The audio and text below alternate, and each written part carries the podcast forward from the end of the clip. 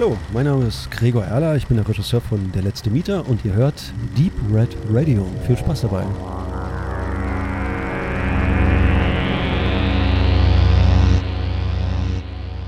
Es ist die Show Nummer 61 und wir befinden uns nach dem Filmfestival in Regensburg. Das behaupten wir jetzt zumindest, weil diese Sendung äh, aufgezeichnet wurde, bevor wir in Regensburg gewesen sind. Wir hoffen natürlich, dass alles gut geht und wir sehr wohl gesund und informiert und äh, wohl äh, bekinot zurückkommen. Im Notfall ist es posthum unser letztes Tondokument. Ja, möglicherweise. Ihr könnt das immer wieder hören. Äh, wir Falls- lieben euch. Ja. Wir herzen euch. Ihr wart die Besten. Und aufgrund dessen, dass wir ein hartes Filmfestival hinter uns haben werden, Werden? gibt es eine kurze Sendung, äh, geschuldet dem Aufwand, der natürlich mit äh, der Berichterstattung auf einem Filmfestival zusammenhängt und mit dem äh, Output. Ähm, und deshalb gibt es die Stunde mit drei äh, Filmrezensionen unterschiedlichster Couleur und unseren kleinen weisen Worten, die wir jetzt zu sprechen haben. Äh, deswegen, wir werden gar nicht so viel verlieren äh, jetzt zu dem Festival. Das haben wir ohnehin schon getan oder werden es dann auch in der nächsten Sendung vielleicht nochmal tun. Auf jeden Fall äh, freuen wir uns in Regensburg gewesen zu sein. W wollen werden. Werden tun. Ach, wir leben in einer Zeit, in der, in der man ja unbedingt äh, auf den Punkt irgendwelche Sendungen bringen muss. Das ist wie früher, wie hieß das? Äh, Fernsehen und Radio. So, so da, krass, ne? dass es das noch gibt mit uns. Ähm, äh, ich, ich und Tobe, wir haben eine Gemeinsamkeit. Wir haben einige Gemeinsamkeiten, aber wir haben jetzt eine relativ neue Gemeinsamkeit. Äh, und die steht hier gerade auf dem Tisch. Die wollte ich jetzt einfach mal ansprechen. Wir beide haben uns äh, einen Mann zugelegt, äh, der reichlich ausgestattet ist. Das kann man jetzt einfach mal Das so könnte stehen man jetzt so lassen. stehen lassen, ja. Natürlich handelt es sich um eine, eine, eine äh, Actionfigur von Neckar. Um eine Puppe. so, jetzt Eine- ja, wird's, eine Puppe, die- krimineller. Die mächtig ausgestattet ist. Äh, Casey Jones äh, aus dem Turtles-Film, äh, dem Realfilm, den ersten und einzig wirklich sensationellen. Und nichts gegen zwei und drei, aber der erste ist halt der erste. Und ähm, da taucht ja auch Casey Jones als einziges richtig wirklich gut auf, wie ich finde. Und äh, den gab es ja auch schon vorher äh, von Neckar, aber immer nur irgendwie im Kombipack mit April äh, oder halt mit einem der Kröten. Ich weiß immer nicht, wer die, wer die Mantelkröte ist, aber naja, äh, Schande auf mein Haupt. Äh, Und mir gefiel der da irgendwie nicht so richtig, weil da auch irgendwie das, das Zubehör nicht so richtig passte. Und, war irgendwie, und ich wollte ja auch nicht noch eine Figur dazu holen, die ich vielleicht in anderer Variation schon habe. Und jetzt kam er aber, der Ultimate Casey Jones, wie er sich nennt. Und ich finde ihn großartig, denn er hat wirklich also äh, sehr viele schöne Dinge an sich.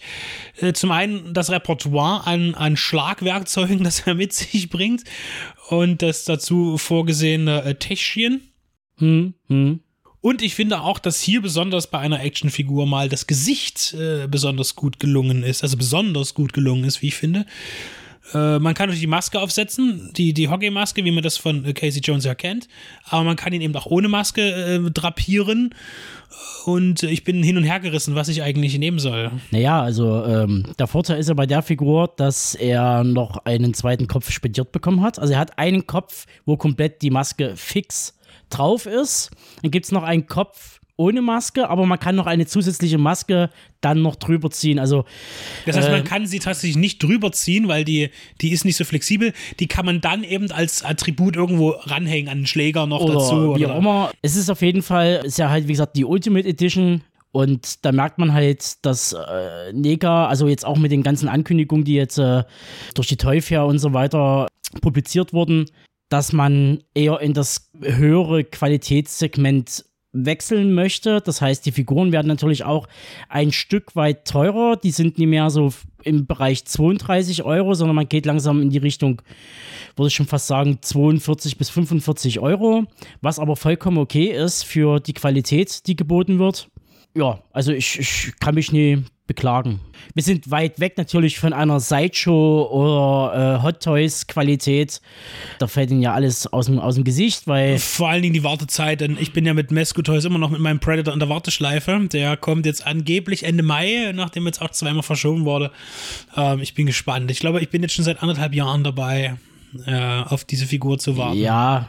Also ich weiß zum Beispiel, äh, anderes Thema, ich krieg jetzt äh, äh, morgen höchstwahrscheinlich meine vorbestellte Plattenbox von Coffin Shakers nach einem Jahr Wartezeit. Das ist stolz, aber äh, wer sich, äh, wer Platten sammelt, der weiß, was derzeit in den Plattenwerken seit äh, zwei Jahren oder drei Jahren oder so abgeht. Dass da Wartezeiten bei kleineren Labels von einem Jahr nichts ungewöhnlich ist heutzutage und die Plattenpreise steigen ja auch äh, ins Unermessliche. Also die letzte Platte, die ich mir zugelegt habe, war die von, äh, von der Band Idols, die aktuelle. Da habe ich auch irgendwas 27 Euro bezahlt. Äh, gut, da gehen bestimmt nochmal so 2, 3 Euro an den Plattenladenbesitzer. Dem sei es gegönnt.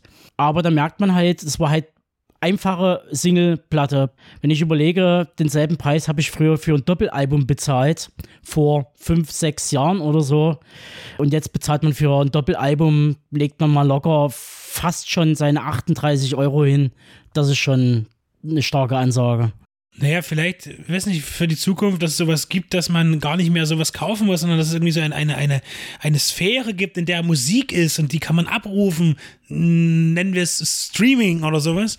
Ähm, aber, da das wollen, halt aber das wollen wir, das wollen wir ja. Das, Und ist, das äh, eine ist- schlimme Zukunft. Es wird ja, es wird ja auch äh, sehr schlecht bezahlt. Wir reden ja da in dem 0,000 Cent Bereich, den man da irgendwie als Künstler bekommt.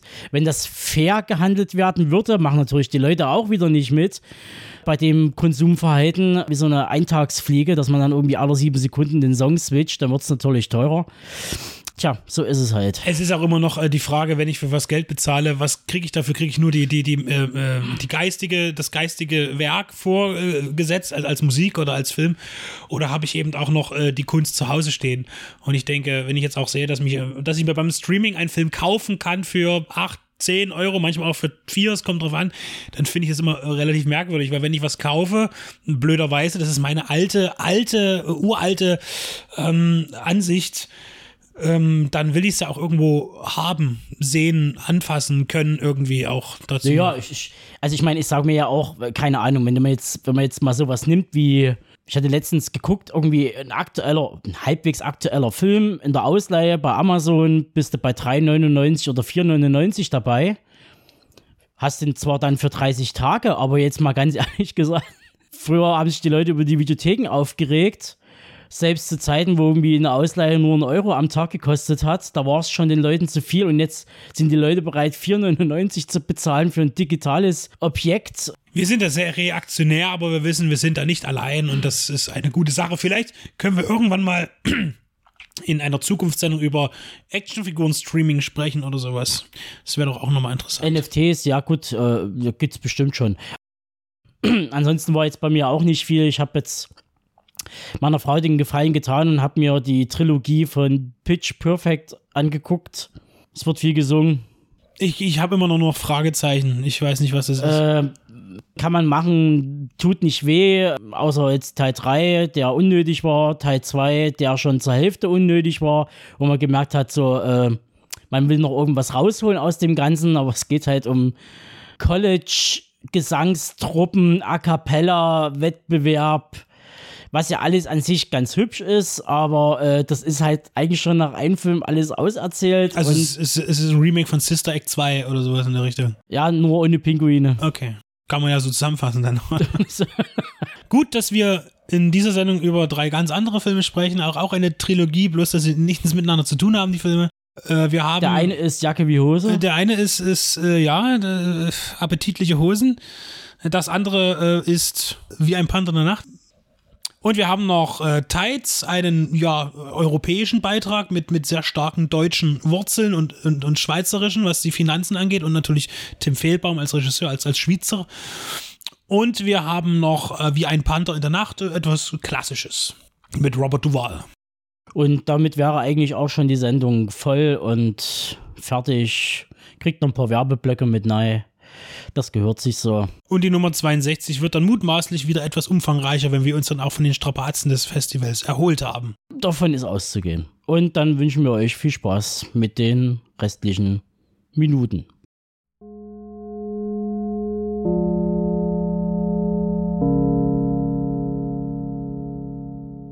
2011 gab es eine kleine Genre-Sensation aus dem deutschsprachigen Raum und das war Hell.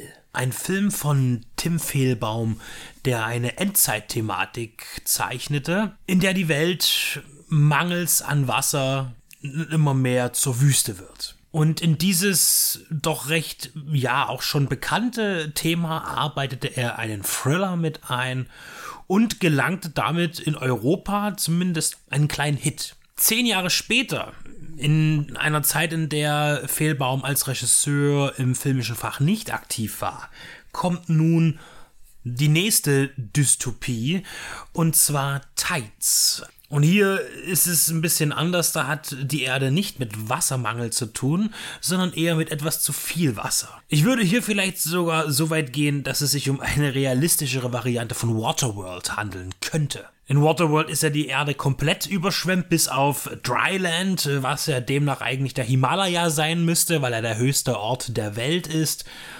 Allerdings, wenn man jetzt sich damit beschäftigt, gehen Experten davon aus, wenn die Polkappen komplett abschmelzen, dass der Meeresspiegel nicht mehr als 80 Meter steigen würde, weltweit.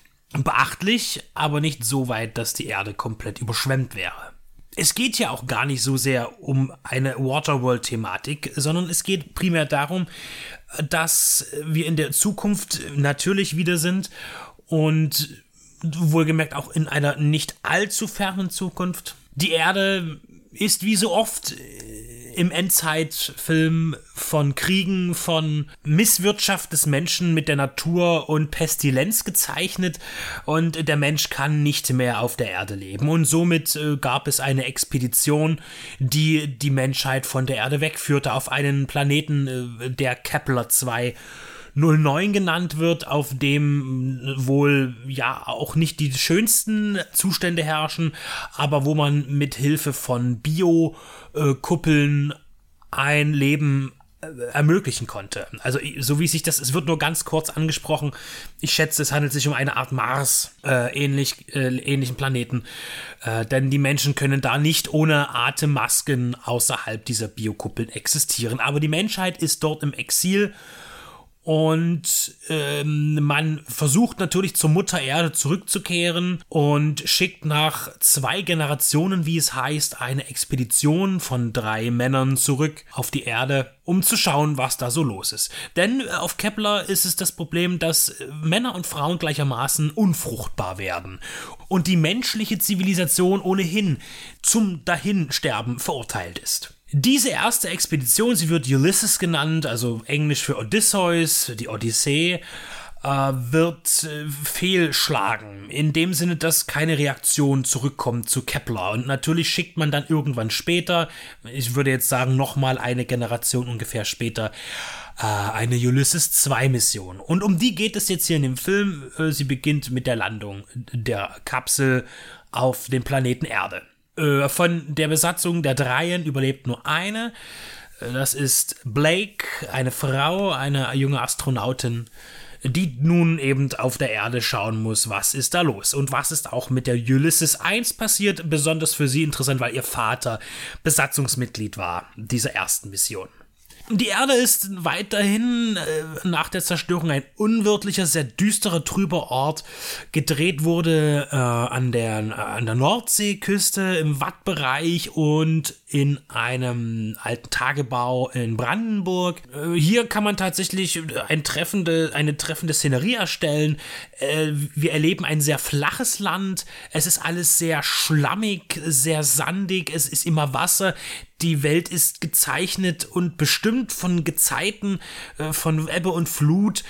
Ähm, es gibt auf der Erde Überlebende von all den Diskrepanzen, die dort äh, stattgefunden haben.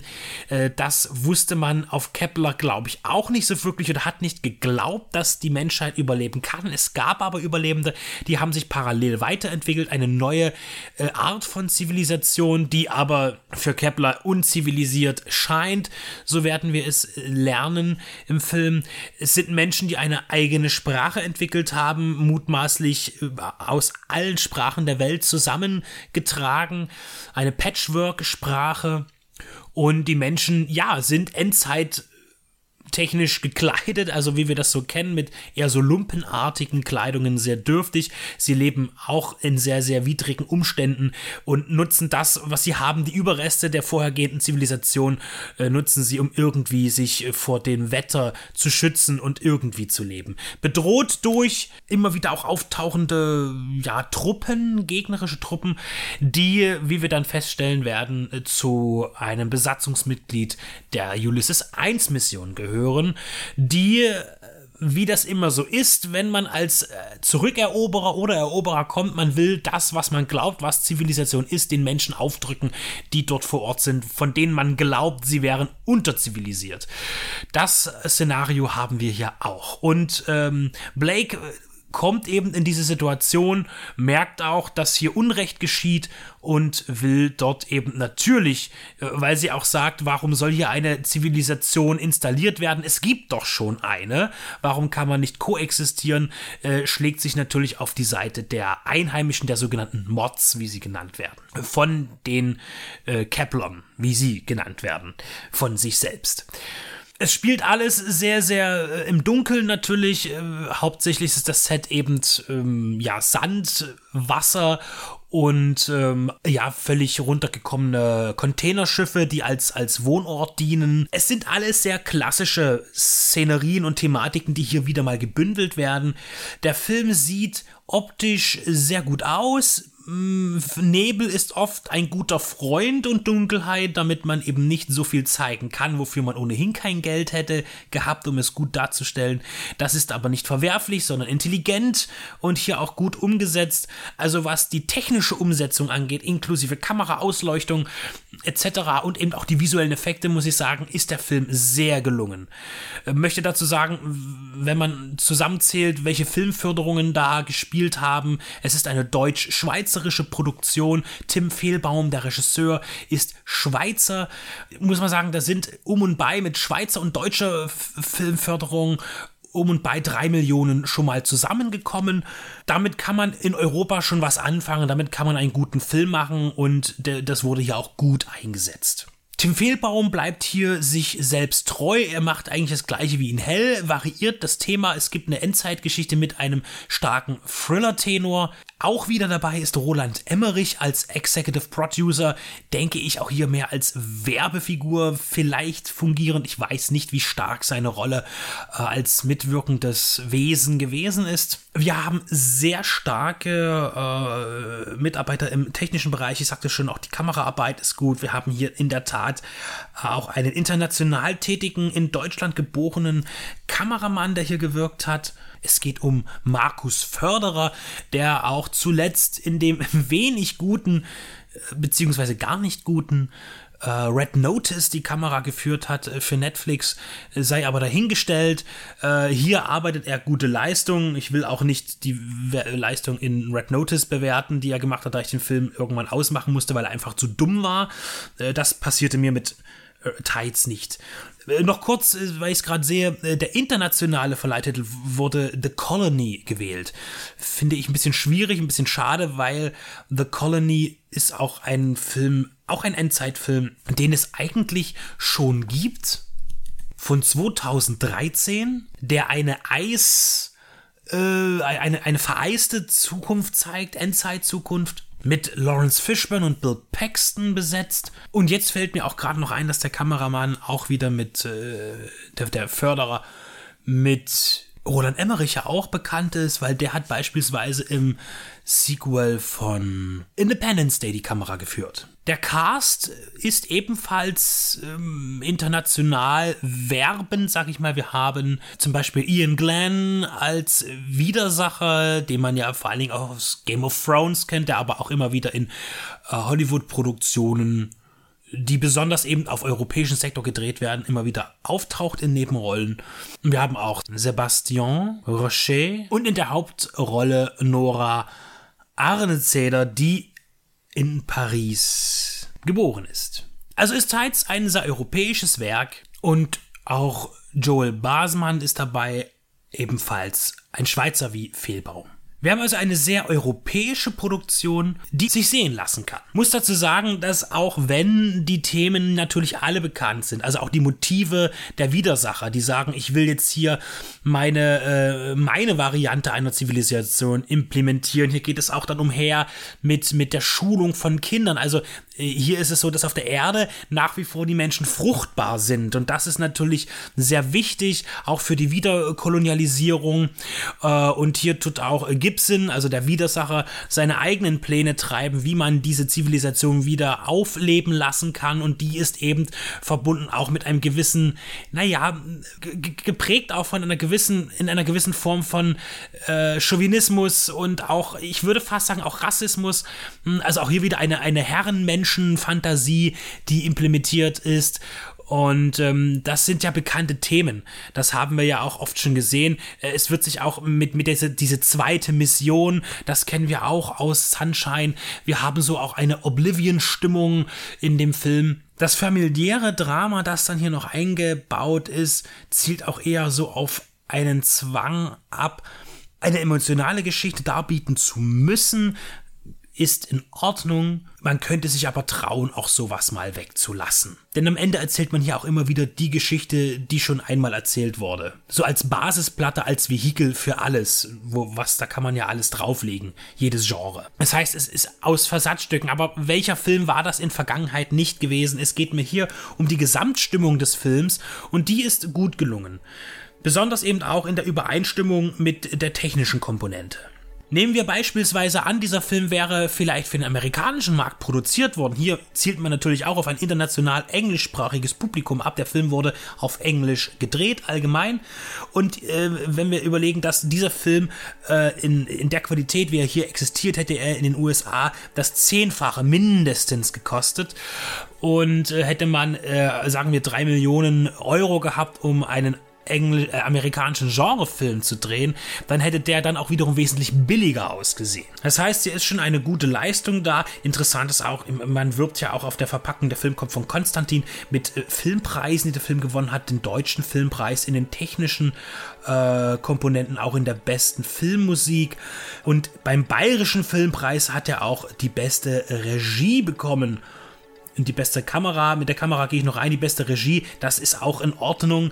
Äh, aber hier lächelt für mich so ein bisschen die eine, fast eine Million Euro Fördergelder, die das Land Bayern für den Film hat springen lassen. Vielleicht war das auch ein bisschen, naja, ein, ein Zugzwang äh, diesen Preis zu verleihen. Aber ich will damit den Film nicht schlecht machen. Das äh, geisterte mir nur gerade durch den Kopf. Ich bin der Meinung, Tim Fehlbaum, auch wenn er sich jetzt hier nicht wirklich weiterentwickelt, mit dem, was er zu erzählen hat, erzählt er nochmal eine spannende, visuell ansprechende Geschichte. Ich finde, ein Tim Fehlbaum sollte viel mehr Filme machen, vielleicht auch unterschiedlichere Filme machen. Ich glaube, der kann das. Also ich würde mich freuen, wenn er uns noch mehr zeigen würde. Im Übrigen gäbe, hätte es ja beinahe mal eine Begegnung gegeben zwischen Tim Fehlbaum und Deep Red Radio. Das war auf einem Science-Fiction-Kongress in der Kinemathek in Berlin. Da waren wir eingeladen äh, das ist schon ein paar Jahre her und da ist er dann aber nicht aufgetaucht und war verhindert. Das war sehr schade, da hätten wir uns sehr gerne über ihn und mit ihm unterhalten, über Hell. Äh, damals war möglicherweise auch schon Tides in irgendeiner Planungsphase. Äh, sowas geht ja meistens früh los mit ersten Ideen und Skripten oder Treatments. Dazu ist es jetzt nicht gekommen, dennoch äh, ist ihm zu gratulieren, dass er mit einer deutschen Filmförderung in der Größenordnung einen solchen Film herstellen konnte. Will Earth wait for us? Das ist die Frage, mit der Tides untertitelt ist. Und die klare Antwort ist nein. Warum sollte sie? Tides von Tim Fehlbaum. Eine Empfehlung im europäischen Genrefilm.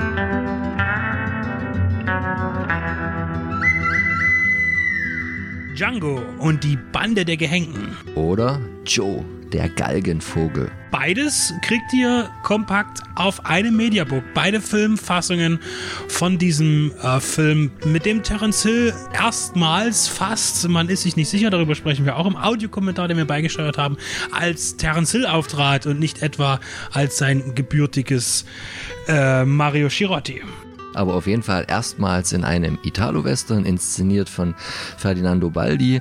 Hier herausgebracht von Explosive Media, die ja so ein bisschen die Spezialisten sind für Italo-Western, Neuveröffentlichungen in verschiedenster Form, DVD, Blu-ray, aber jetzt auch hier im Mediabook mit zwei verschiedenen schönen Covern. Und das Besondere daran, sonst würden wir jetzt hier nicht diese kleine Werbeveranstaltung machen, ist, ein Extra, was ihr zusätzlich zu den ganz vielen anderen interessanten Extras auch noch auf der Scheibe findet. Nämlich und den unseren äh, Audiokommentar, unseren allerersten, den wir gemacht haben und den sollte man sich schon mal genießen lassen dürfen. Genau, nebenan findet ihr noch ein Booklet, das haben wir nicht beigesteuert. Es gibt dann irgendwie später noch andere Filme, wo das dann auch noch der Fall war, aber hier sollte auf jeden Fall euer Augenmerk auf dem Audiokommentar liegen wir sagen nochmal, es ist unser erster, also vergebt uns vielleicht den einen oder anderen holprigen Einstand, aber wir sind eigentlich ganz zufrieden, so zurückblickend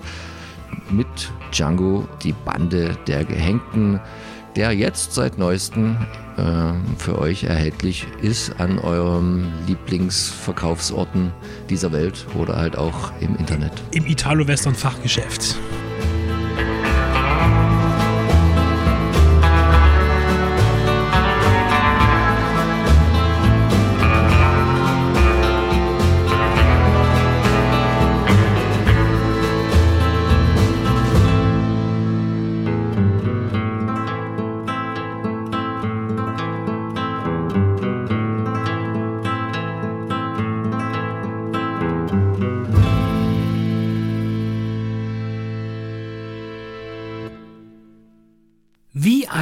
Panther in der Nacht oder im Originaltitel Badge 373.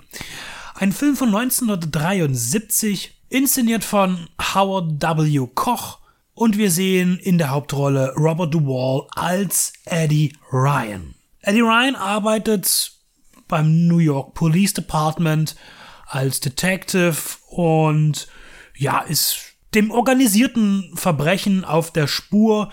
Wir sehen am Anfang eine Razzia in einem Nachtclub, wo hauptsächlich nach Drogen gesucht wird. Das geht ein bisschen schief, denn äh, als er dann einen Verdächtigen oder eigentlich auch ihm Bekannten, den er aber auch ertappen will, mit Stoff äh, hinterherjagt aufs Dach, äh, kommt es da eben zu einer Gegenüberstellung. Ja, und äh, Eddie stößt diesen äh, Verfolgten etwas unglücklich vom Dach, äh, auch vor Zeugen, und der fällt dann in die Tiefe und ist tot.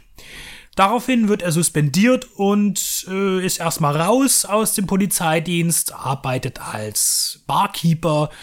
Aber es wird nicht lange dauern, da bekommt er eine Botschaft äh, zugespielt, dass sein Kollege, sein, sein Partner, den er hatte im Polizeidienst, äh, in einem ihm fremden Bezirk in New York mit aufgeschnittener Kehle vorgefunden wird.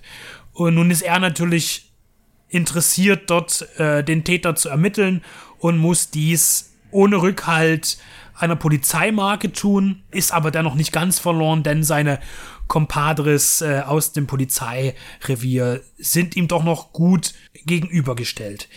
Es kommt dann noch zu ein paar anderen äh, Szenarien. Das heißt, wir haben ja einerseits natürlich diese Suche nach dem Mörder seines Partners und Freundes.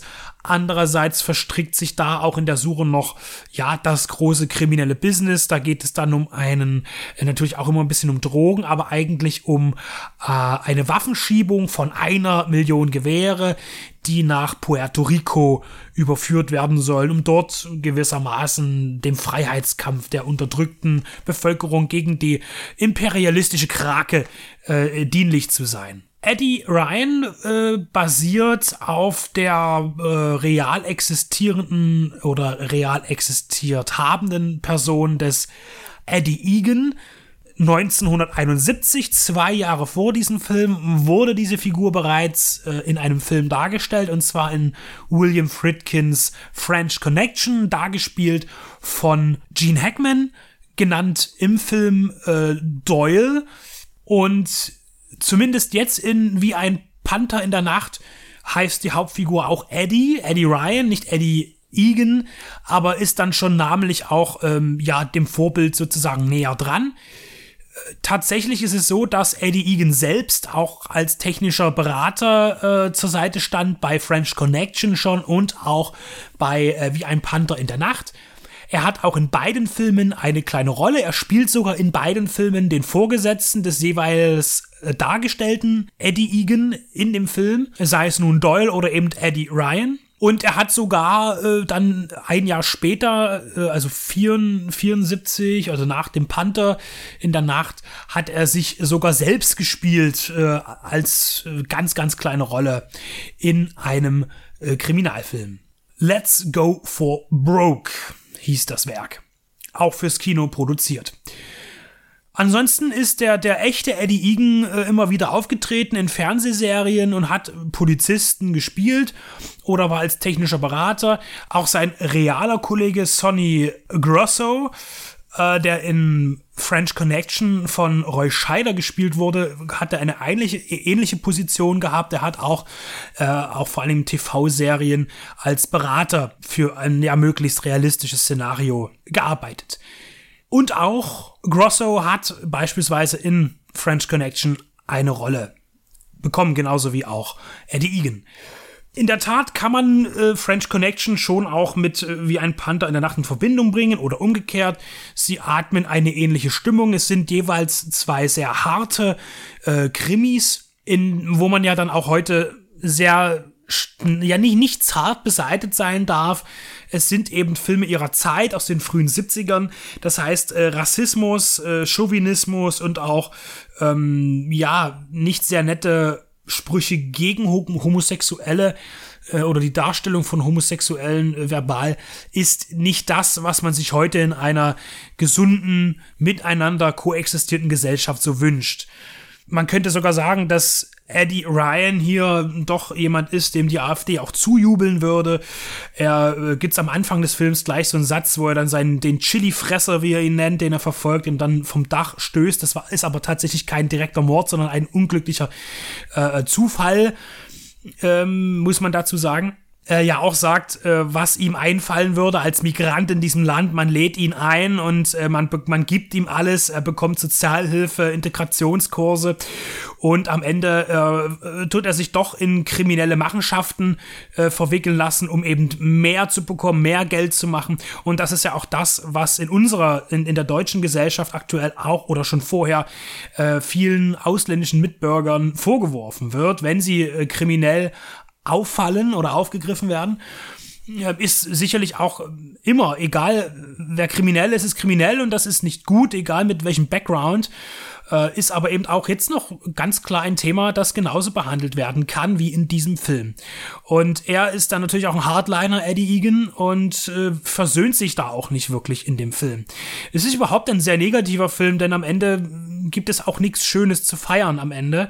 Äh, die Ermittlungen und auch das Vorstoßen von Eddie Egan oder eben von, von Eddie Ryan, das darf man jetzt nicht verwechseln, obwohl diese Figuren ja irgendwie aufeinander basieren er wird nicht glücklich werden mit all seinen Entscheidungen, die er trifft.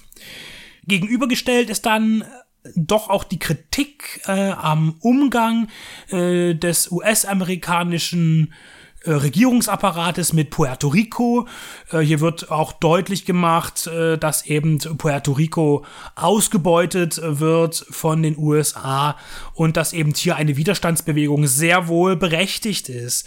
Und wir haben eben hier die idealistischen Kämpfer, die äh, eben von den USA aus Puerto Rico stärken wollen und den Amerikanern ein bisschen raustreiben wollen. Und dazu dient eben, ja, diese rebellische Aktion mit diesen Waffen. Das geht natürlich über einen dubiosen Großgangster. Und äh, auf den ist natürlich äh, der, der Eddie Ryan scharf, weil der auch mit dem Tod äh, seines Partners in Verbindung gebracht wird.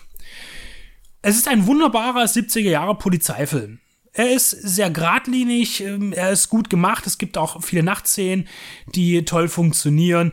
Ähm, es sind alle sehr direkt. Es ist halt auch eine sehr direkte Sprache, ein direkter Umgang mit den Personen. Hier wird niemandem was geschenkt.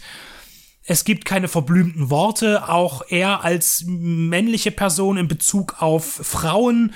Äh, er wird eine Freundin haben in diesem Film. Äh, wird auch als harter Hund dargestellt. Ja, dann sagt auch die Frau, die ihn doch sehr zu ihm sich hingezogen fühlt, könntest du nicht auch mal sagen, ich liebe dich? Und er sagt, ja, wofür eigentlich? Und äh, das zeigt ja auch, was für ein harter Knochen er sein soll, obwohl man natürlich auch merkt, dass ihm sehr, sehr viel an dieser Frau liegt. Und ich finde auch gut, dass Robert Duvall, genauso wie auch Gene Hackman äh, da äh, zwei Jahre zuvor, sind ja keine äh, Superheldenfiguren im Sinne von männlicher Körperlichkeit. Ja, es sind zwei Männer mittleren Alters äh, zu der Zeit, die keinen durchtrainierten Körper haben. Robert Duvall hat hier ganz klar auch so, so einen Bauch und wir kennen ja sei sein, äh, er hat ja nie andere Haare gehabt, als wie man ihn immer kannte, also sehr wenig davon, zumindest auf dem Haupt. Ähm, und äh, man sieht ihn auch immer wieder mal oben ohne, wenn er sich dann rasiert und man sieht eben, das ist kein knallharter äh, Stallone-Typ dann später in den 80ern, wo diese Männer ja alle irgendwie äh, durchtrainiert sein mussten und einen gewissen Körperbau mitbrachten. Nein, das sind ja einfache Männer und das ist insofern auch lobenswert, wenn es nicht ein Konzept war, das ja auch ähm, das Vorbild Eddie Egan kein durchtrainierter ähm, ja, Supercop war, sondern er ja auch eine gewisse Maße mit sich brachte. Und Eddie Egan eben, warum er überhaupt ähm, für so Filme interessant war, er war seiner Zeit im Dienst ein sehr, sehr äh, auch über die Grenzen von New York hinaus bekannter äh, Polizist, der mit sehr harten Manieren vorgegangen ist und damit seine Erfolge erzielt hat und somit auch in der Kritik stand, aber auch durchaus Lob fand in der Bevölkerung und in der Presse und in der Politik. Und hier dient so ein bisschen als Vorlage für alles so ein großer Drogenfund, der ähm, ja zehn Jahre zuvor, 1962, äh, gemacht wurde, auf dem prinzipiell erstmal so grob auch French Connection basiert. Es gibt auch viel Bewegung in diesem Film. Wir erinnern uns bei French Connection, da gab es ja immer diese interessanten Verfolgungsjagden mit dem Auto oder überhaupt diese Jagd hinter der U-Bahn her. Das, das ist natürlich toll gemacht. Und hier haben wir ebenfalls einige Actionsequenzen, die auch sehr gut umgesetzt sind. Einmal flüchtet Robert Duvall mit einem Linienbus vor seinen äh, Angreifern, Verfolgern, die ihn mit äh, verschiedenen PKWs verfolgen. Da fährt man ja auch äh, durch die Stadt und hinterlässt ein Trümmerfeld. Es gibt äh, hier und dort Shootouts und auch äh, die üblichen harten Nummern, äh, die in so einem Krimi auch hineinpassen in den 70er Jahren. Explosive Media hat den Film auf Blu-ray rausgebracht, so liegt er mir vor. Und es ist eine wunderbare Ergänzung ähm, fürs Regal auf jeden Fall, wenn man sich mit den 70er Jahre, äh, mit den harten Krimis und äh, Thrillern arrangieren kann. Und man kann ihn durchaus als Double Feature mit äh, French Connection empfehlen. Weil natürlich sind sie inszenatorisch unterschiedlich gehalten, aber vom Tenor her sind sie identisch und auch von der Kraft, finde ich, passen sie gut zusammen. Also sie schwimmen schon auf einer Linie und das hat Howard W. Koch äh, auch gut hinbekommen. Wobei ich mir gerade nicht ganz sicher bin, ob er nicht sogar Koch ausgesprochen wird, wie ich glaube, irgendwie in Erinnerung zu haben bei einer Dokumentation.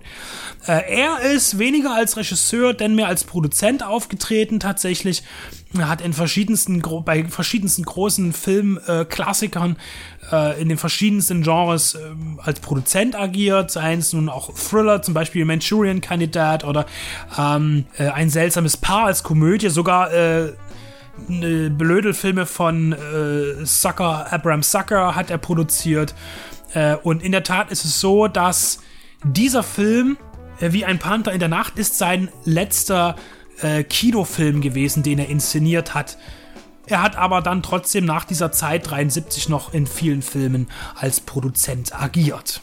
Ein schöner, harter Krimi. Einfach gestrickt, ohne große Überraschungen, dennoch spannend, geradlinig, wunderbar. Ein Film, der gefällt, wenn man einordnen kann, wie Sprache und Kultur Anfang der 70er Jahre eben gewesen sind und so auch hier dargestellt wurden.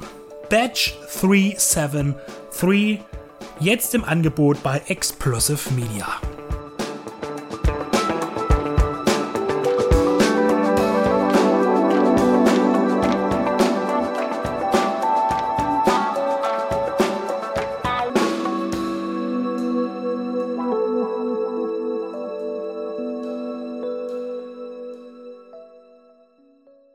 Jeder Mensch, der gedankenlos konsumiert, hat Blut an seinen Händen. Das mag jetzt sehr polemisch klingen, aber wenn man den Gedanken tatsächlich ganz ausführt und bis zu Ende denkt, bis in die hinterste Ecke, dann ist er letztlich wahr.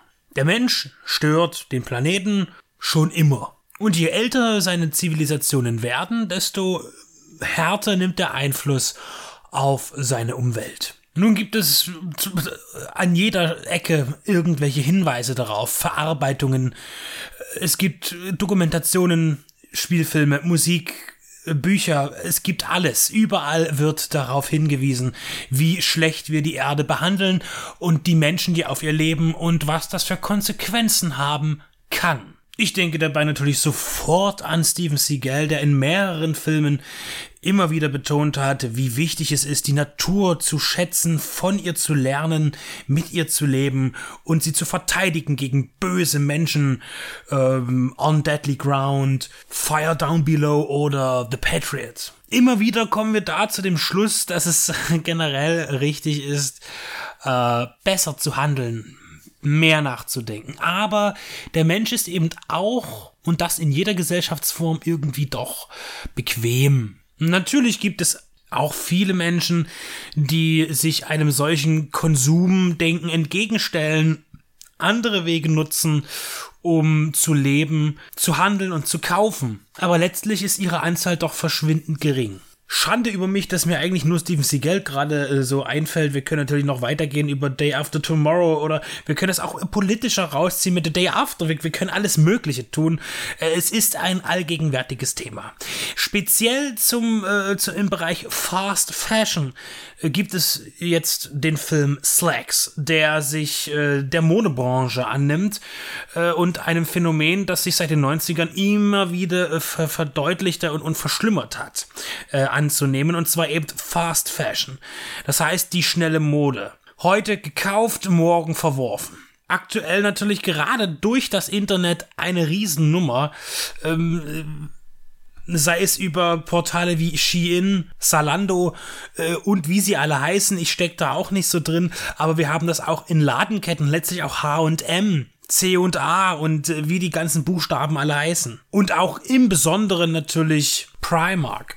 Überall kann man schnelle Mode erwerben. Wir wissen nicht, wo sie produziert wird, wir wissen nicht, von wem sie produziert wird. Und das lässt sich letztlich genauso auch nicht nur auf die Mode, sondern auf alle anderen äh, Konsumbereiche ausweiten, sei es die Elektronik, die Unterhaltungs- und äh, Kommunikationselektronik, das Essen, äh, Genussmittel, Kaffee, Tee, Tabak, und so weiter und so fort. Und überall äh, lockt man, wo es, wo man glaubt, dass es den Menschen nicht ganz egal ist, mit irgendwelchen Fairtrade-Siegeln, die aus meiner Sicht und Erfahrung und Nachforschung auch alle sehr fragwürdiger Natur sind, äh, weil auch dort nicht wirklich klar ist, wer was wirklich bekommt und wer eigentlich und wie oft kontrolliert vor Ort was ist. Da sind, da haben sich die Konzerne schon längst drauf eingestellt und sie wissen auch dort, wie sie das Beste für sich herausholen holen, um trotzdem äh, Siegel äh, zu nutzen oder auch einfach selbst Siegel zu erfinden. Denn äh, solange irgendwo ein Siegel drauf ist, mit dem man sich nicht weiter befasst, prüft eben auch keiner nach, was es überhaupt für eine Bedeutung hat. Und es ist ein riesengroßer Schlamassel man wird nur noch ein, man wird zu einem ganz schlechten Menschen, wenn man eigentlich genau darüber nachdenkt, äh, was man da eigentlich tut die ganze Zeit. Aber man kann es auch ein bisschen einfacher haben. Dazu will ich dann später noch was sagen.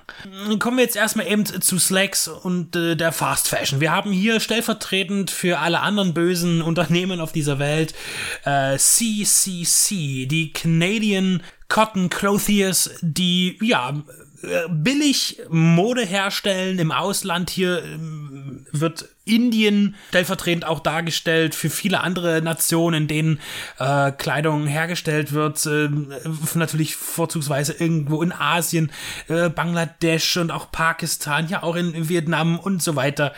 Man darf auch hier nicht vergessen, dass auch genauso in Osteuropa äh, Kleidung hergestellt wird. Auch Adidas produziert in Osteuropa äh, günstig Und hier geht es eben darum, letztlich, es wird auch hier ganz äh, deutlich angesprochen, ich habe eine Produktionskosten für eine Jeans für 5 Dollar und verkaufe sie für 150. Das gleiche ist das Konzept von Apple, äh, wenn ich, äh, wenn man die Produktionskosten eines Smartphones oder eines iPads sieht und was man letztlich dafür im Laden bezahlt.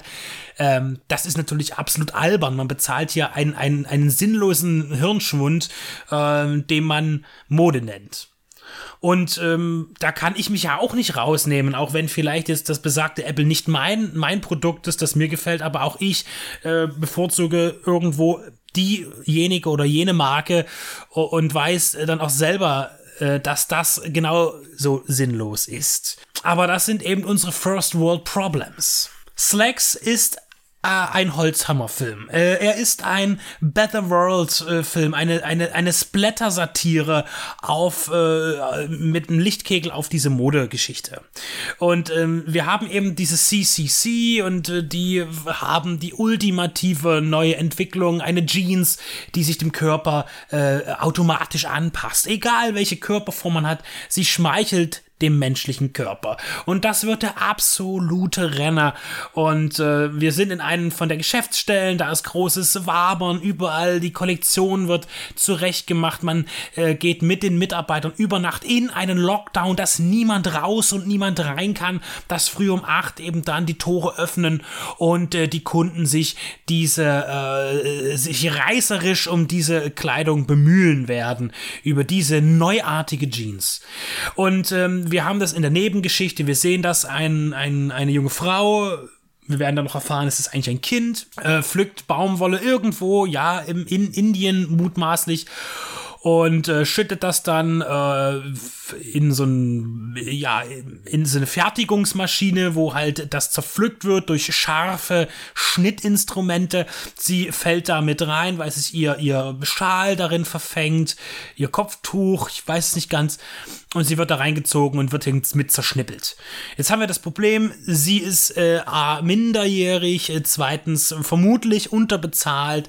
Dann stammt, ähm, weil wir, wir, wir, wir loten ja alles aus, ja, äh, die die Baumwolle wird äh, ist gentechnisch manipuliert äh, und wird eben da eben nicht biologisch korrekt äh, ursprünglich äh, angebaut und verwertet. Und letztlich äh, kommt kulminiert das alles dazu, dass eben diese Baumwolle, die für diese besagte Jeans äh, genutzt wird, äh, gefüllt ist voll mit Lügen und dem Tod eines kleinen Mädchens und einer Mythologie, einem Mythos, äh, der nun eben dazu führt, dass die Hose zum Leben erweckt und jene, die sie anzieht, umbringen wird. Da sind wir beim Thema, das vor allem Tobe uns im Team immer wieder äh, beschäftigt. Was ist eigentlich mit den Filmen, in denen Dinge äh, ja, durch was auch immer manipuliert, zu Leben erwecken äh, und dann Menschen töten. Äh, gibt es da eine Genrebezeichnung? Wir haben irgendwie noch keine gefunden und auch noch keine erfunden. Also wir reden hier von Sachen wie The Mangler, wo eine Wäschemangel Menschen tötet oder äh, I bought, äh, äh, Vampire Motorcycle, äh, wo ein Motorrad Menschen tötet. Wir könnten sagen, der Autovampir von Jurei Herz äh, und, und so weiter und so fort. K Kondom des Grauens und, und, und. Ja, also dahingehend befindet sich das, äh, wenn Gegenstände gegen Menschen aufbegehren. Das Ganze wird hier mit netten Splatter-Effekten gemacht. Überhaupt ist der Film generell äh, effekttechnisch äh, sehr gut umgesetzt. Das heißt, wir haben hier eigentlich CGI äh, hintergründig und gerade bei den Hoseneffekten, wenn die sich fortbewegen, weil die, die kriechen ja auch mal auf dem Boden rum oder, oder tanzen auch mal. Wir haben hier einen komödiantischen Anstrich, um das nicht ganz alles so bitter zu sehen, haben wir das Ganze noch etwas aufgelockert. Das ist auch eine Komödie eine Splatter-Komödie und äh, das hat man technisch sehr toll umgesetzt. Das sieht also gut aus. Der Film ist übrigens sehr kurz, 117 Minuten auf der DVD-Checkdiske, die mir Koch Media zur Verfügung gestellt hat. Ähm, also inklusive Abspann. Rundum eigentlich die perfekte Filmlänge für sowas. Und nur muss ich sagen, um das Ganze noch ein bisschen mehr unterhaltsamer zu machen, äh, hätte man da ruhig noch ein bisschen mehr Splatter reingeben können, äh, ein bisschen mehr Attraktion. Ansonsten ist das aber okay vom, vom, vom Mischverhältnis her. Im Vordergrund steht also immer wieder diese Kritik. Also lässt sich da auch nicht ähm, ausblenden, weil ja auch man wieder auf noch weiter reingeht. Diese, diese, das Label als Religion ähm, darstellt, ja. So wie es eben diese Apple-Jünger gibt. Oder Menschen, die ihr Leben für Gucci hergeben oder Prada oder Adidas. Die bedingungslose Liebe zu einer, zu einem Fashion-Label oder zu einer Produktmarke, genauso wie zu einem Sportclub oder einer Band. Und dann ist es egal, dass ein äh, verdammt nochmal ein Telefon 1000 Euro kostet, äh, das in der Produktion weniger als 80 oder 50 kostet. Äh, das, das ist dann trotzdem gerechtfertigt und man denkt nicht darüber nach. Und ich bin hier kein Moralapostel, ähm, denn sowas würde ich auch niemals machen. Und es gibt auch Dinge, wo ich Kopf schüttle, sei es Primark oder T-Shirts für 5 Euro oder weniger. Ähm, da schüttle ich auch den Kopf, das ist auch nicht meine Welt. Aber wer garantiert mir, dass das T-Shirt, das ich mir für 10 Euro kaufe oder für 15, äh, wenn es nicht genau ausgeschrieben ist, nicht auch aus so widrigen Umständen kommt, wie das, was ich bei Primark bekomme. Und ist es mir am Ende nicht egal, wenn ich sage, mir gefällt das, was ich sehe? Habe ich nicht auch Actionfiguren bei mir zu stehen oder äh, auch äh, Filme? Wo kommen die denn her? Also nicht die, die, die Inhalte, sondern das, was es ist, das Haptische. Wo kommt denn die Verpackung her? Wo kommt das Design Werden nicht die ganzen Hüllen und äh, was weiß ich, was Figuren natürlich auch in China gefertigt und findet das nicht auch möglicherweise unter widrigen Produktionsbedingungen statt? Oder werden diese Unternehmen, in denen das produziert wird, äh, militärisch geführt und Menschen unterdrückt und in, in Arbeitslagern interniert, wie es eben äh, auch immer wieder in Afrika und Asien zu sehen ist, in verschiedenen, äh, wo verschiedene äh, große Produzenten äh, drüber stehen, wie auch Nestle oder Samsung oder etc. Und dieser Film Slacks, der, der, der nistet sich so ein in diesem ganzen äh, Konstrukt von äh, Bejubelung äh, des, des Konsums und was dahinter steckt, baut ihn aus mit sehr äh, stereotypischen Charakteren äh, und hält sich auch nicht lange daran auf, irgendeine äh, tiefgehende Charakterzeichnung zu machen, sondern äh, das Thema ist bekannt und es wird ja einfach nur ausgelotet und bis ins, äh, in die, als Satire ausgewalzt. Und es ist auch überhaupt nicht leicht, in dieser Welt zu überleben, denn natürlich kann ich sagen, ich esse ab heute nur noch Kohlrabi und, und äh, den ich selber anpflanze und ansonsten brauche ich nichts. So einfach ist es eben dann doch nicht in einer Konsumgesellschaft. Und egal wie oft wir uns das einreden, wir leben in ihr und wir profitieren auch selbst von ihr äh, in Form von Luxus und Qualität, die wir genießen es gibt auch äh, so viele, die sagen, ich engagiere mich für irgendwas, äh, um das besser zu machen. Und das ist immer gut, das zu tun. Und dann ist auch die Frage, ob man einen Bono von U2 da vorführen kann, der sich ja als, der sich ja auch verdient macht als Wohltäter in der Welt und mit Charity auf gewisse Dinge aufmerksam macht und dann eben doch mit Apple in großen Werbeaktionen mal zusammengearbeitet hat ähm, oder für Apple äh, äh, Konzerte gegeben hat und sich überlegt, aber ist Apple nicht auch genauso ein, ein, ein äh, äh Killerkonzern? Und äh, was ist jetzt, äh, warum macht der Wohltäter jetzt auf einmal äh, Spiel gemeinsam mit dem bösen Apple? Aber erreicht man nicht eben auch über die Apple-Gemeinde eben viele Menschen, um aufmerksam zu machen auf andere Themen, auch wenn es auf Kosten des, äh, dieser, dieser Produktionsgesellschaft selbst geht? Und das sind alles so Hin- und Her-Themen. Und letztlich ist die Frage, äh, auch nicht unbedingt, wo wird das denn hergestellt und unter welchen Bedingungen, was ja heute noch nicht selbstverständlich ausgeschrieben ist. Äh, immer wieder werden ja Lieferkettengesetze gefordert, aber letztlich von der, von der von Lobbyisten eingestampft. Ich wäre natürlich auch dafür, wenn ich einfach eine Hose kaufe, auf der klipp und klar vorne groß rot auf einem äh, Schild steht äh, am, am Einkaufszettel, wo kommt es her? Äh, wie ist der ähm, Produktionspreis oder der, der, der Stundenlohn desjenigen, der es hergestellt hat und was kann er sich dafür in seinem Land kaufen? Äh, alle möglichen Siegel äh, schützen nicht vor Kinderarbeit oder Unterbezahlung oder dass die Menschen in baufälligen Hütten sitzen und produzieren. Das schützt vor nichts und das wird auch nie passieren, dass man das so eindeutig machen kann, dass man klipp und klar sagt, dass ein Totenkopf auf Produkt X drauf ist und das kaufen sie jetzt nicht, weil das wurde, das, das wird, das wird, äh, wurde widrig hergestellt, das wird der Markt niemals zulassen. Und die Politik spielt nach dem Markt, denn sie braucht ihn, um die Menschen ja einfach nur glücklich zu machen in einem Land, in der westlichen Welt, wie es so ist, aber auch überall woanders, denn es würde auch nicht anders funktionieren, denn die Menschen, die für uns billig solche Sachen produzieren, wollen letztlich auch genau das Leben führen, das wir haben, ohne Sorgen und schauen zu müssen, was kann ich mir heute leisten. Und bevor irgendjemand kommt und sagt, ja, wir haben ja auch Armut in diesem Land, das ist alles nicht vergleichbar. Denn auch ein Mensch, der von Sozialhilfe lebt in diesem Land, leidet nicht Hunger oder ist gezwungen, einen Job zu machen, in dem er so wenig Geld in der Stunde verdient, dass es eigentlich überhaupt für gar nichts reicht und doch harte Arbeit leistet. Es gibt unfaire Bezahlungen, auch in diesem Land gar keine Frage. Ich habe meines Erachtens auch lange genug äh, in einer Branche gearbeitet oder immer noch in der Pflege, wo ich über zehn Jahre lang wirklich wenig Geld verdient habe. Das hat sich gebessert, aber letztlich lädt das äh, gerne zum Jammern ein, ist aber letztlich auch nicht berechtigt, wenn man über den Tellerrand hinausblickt. Fast Fashion, natürlich, wer das nutzt, das kann man tun, aber die Frage ist, wie viel mache ich das? Ich kann nicht davon ausgehen, dass andere Menschen wie ich, die sagen, ich kaufe mir alle vier oder fünf Jahre eine Hose dazu, weil eine von meinen drei irgendwann mal verschlissen ist oder ich sage, ich habe heute immer noch äh, 10 oder 12 T-Shirts, die sehr gute Qualität hatten. Ich habe damals Glück gehabt, in einem Geschäft eine gute Produktlinie gehabt zu haben, wo ich gleich in verschiedenen Farben 15 T-Shirts gekauft habe, Stück für Stück.